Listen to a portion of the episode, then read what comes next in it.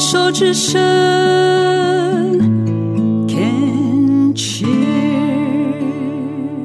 欢迎继续收听黛比的生命花园病虫害防治第三段，要继续跟金凤姐好好聊聊。金凤姐呢，在呃一百年的时候，嗯，确诊了自己是第三期的子宫内膜癌。当时在国内呢，这个子宫内膜癌还是一个呃罹癌人数大概可以用手指头可以算得出来那种个位数的这样子的一个呃。癌种哦，那没有想到到一百零九年的时候，子宫内膜癌已经呃窜升成为十大腹癌的这个前十名。那金凤姐在上段也提到说，呃，自己个人的经验的想法是觉得跟饮食西化有很大的关系。那金凤姐，你以前爱吃什么？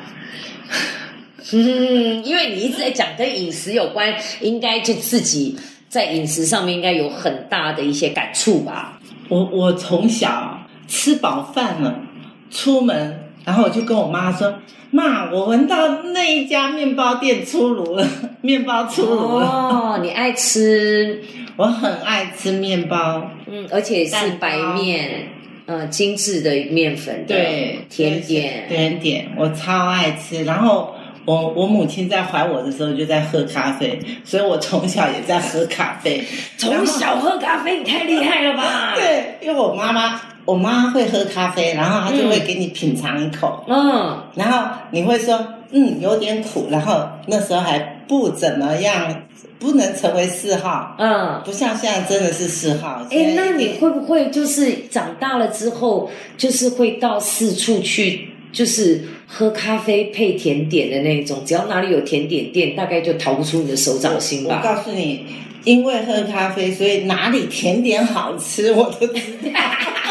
等一下，你确定是这样的顺序，还是因为甜点好吃，顺便去喝咖啡？真的，因为因为要配咖啡，所以去知道了，哎，哪一家甜点好吃。哦，所以你会为了喝咖啡而去去造访这些很棒的咖啡店？嗯、我我比较不会去咖啡店喝咖啡，我都是我都是自己冲泡。哦，你不在外面喝？对，我都是自己冲泡。那你早先早先当然最方便的就是三合一嘛，嗯上班啊要照顾家庭什么就三合一。嗯，然后那个现在我我都自己买豆，自己磨自己。我就是要问你，你现在有没有像一般人现在玩咖啡什么的，就自己你你自己烘豆吗？不会吧？没有没有，你就自己买豆，然后自己磨，然后你是用手冲吗？对我手冲。买那个什么细细长长的手冲壶什么什么的。对，我是觉得那时候咖啡香出来的时候，就觉得自己很幸福。哦，那个我觉得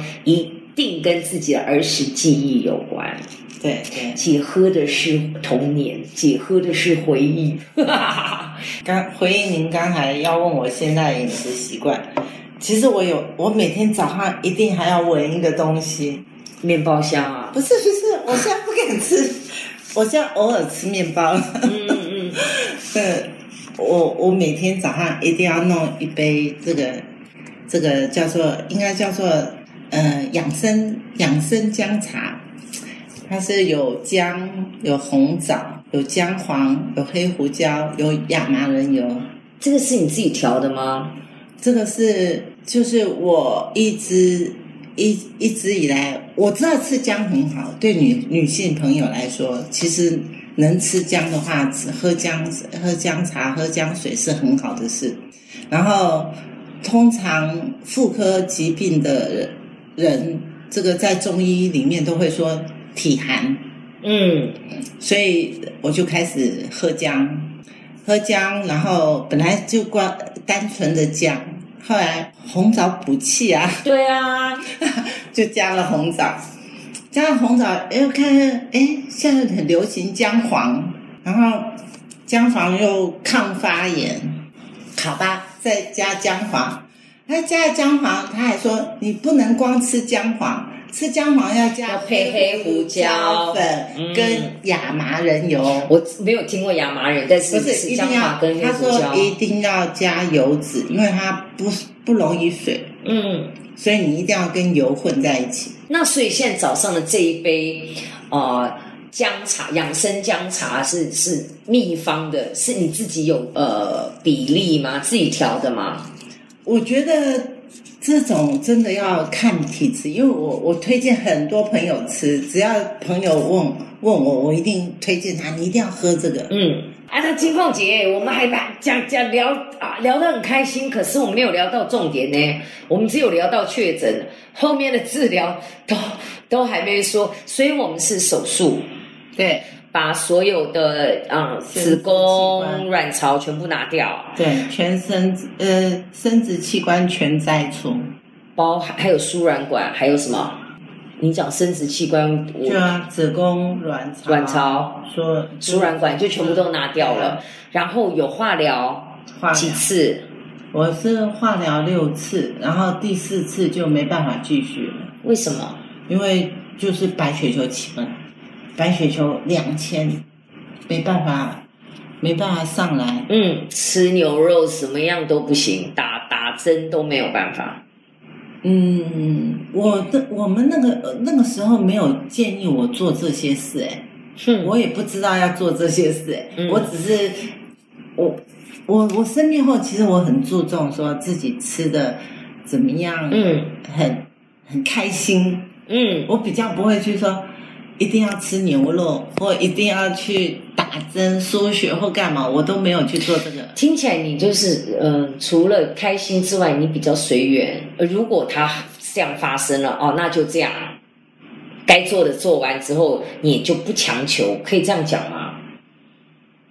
我我不太懂随缘的意思，我可是我是开心，我我比较会所有事情发生，我比较会想怎么解决的这种方式。你你我我我的随缘的意思说是你接纳现况，然后你也去想怎么样的解决，但是你并不会呃去强求一定要怎样，可以这样讲吗？对对对我觉得活在这是活在当下。其实对对对前面刚才那个那个前位前面那位，嗯你刚才嗯听到提到的那位，他他我我我在鼓励他的时候，他不他不是说我懂我懂，我要活在当下。其实这句话真的是很重要。嗯我觉得你不管你你医生说你多有救多没救，你应该很开心的是今天啊，你至拥有的少这一刻我是今天。还在呼吸。对啊，你拥有的是每一个今天，嗯不是未来，也不是过去。嗯哼你为什么去担忧未来，担担忧过去？嗯哼我觉得，而是你应该很开心的在现在，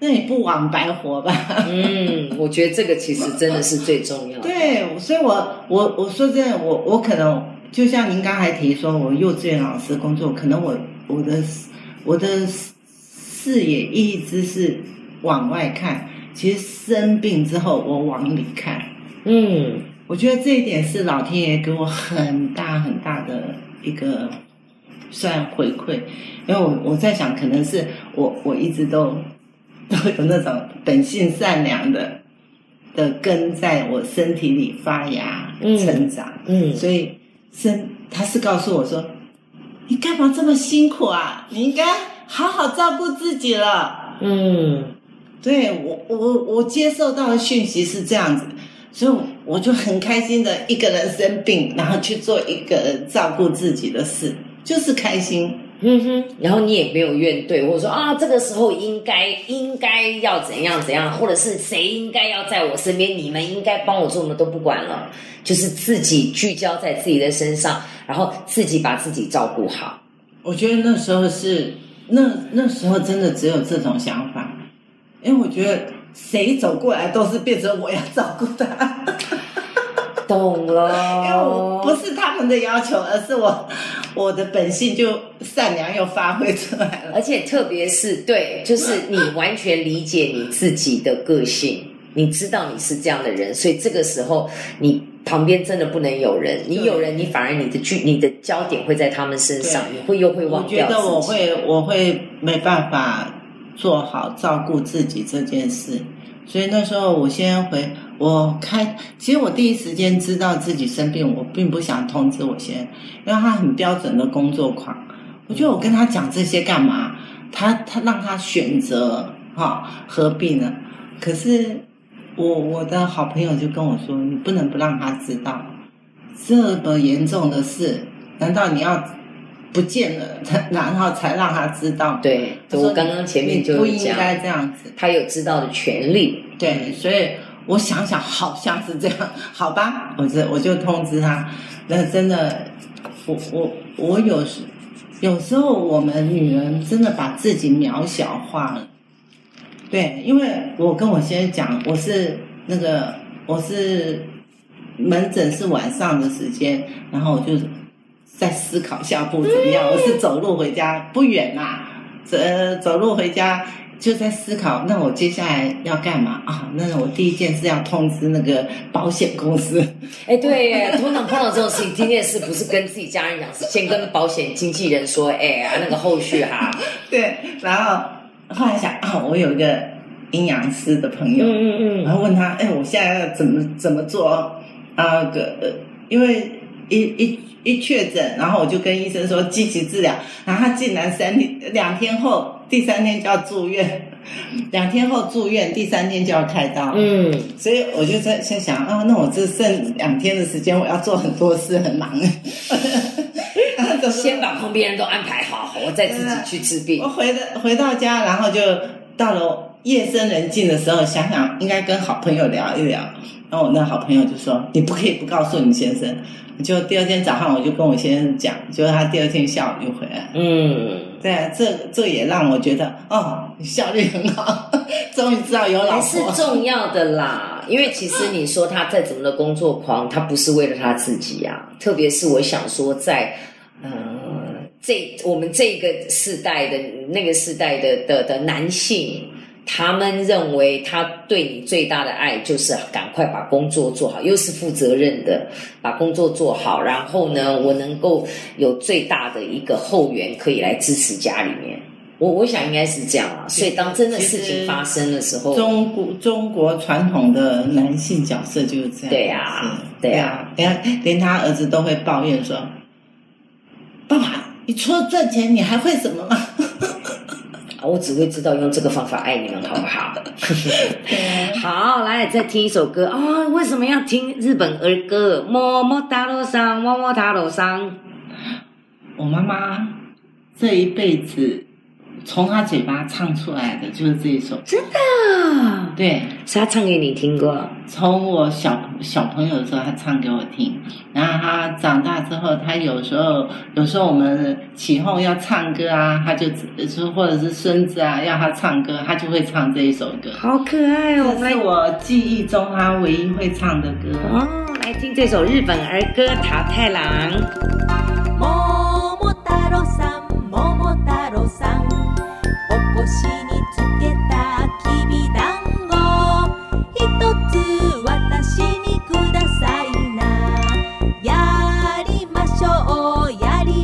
Oh. oh.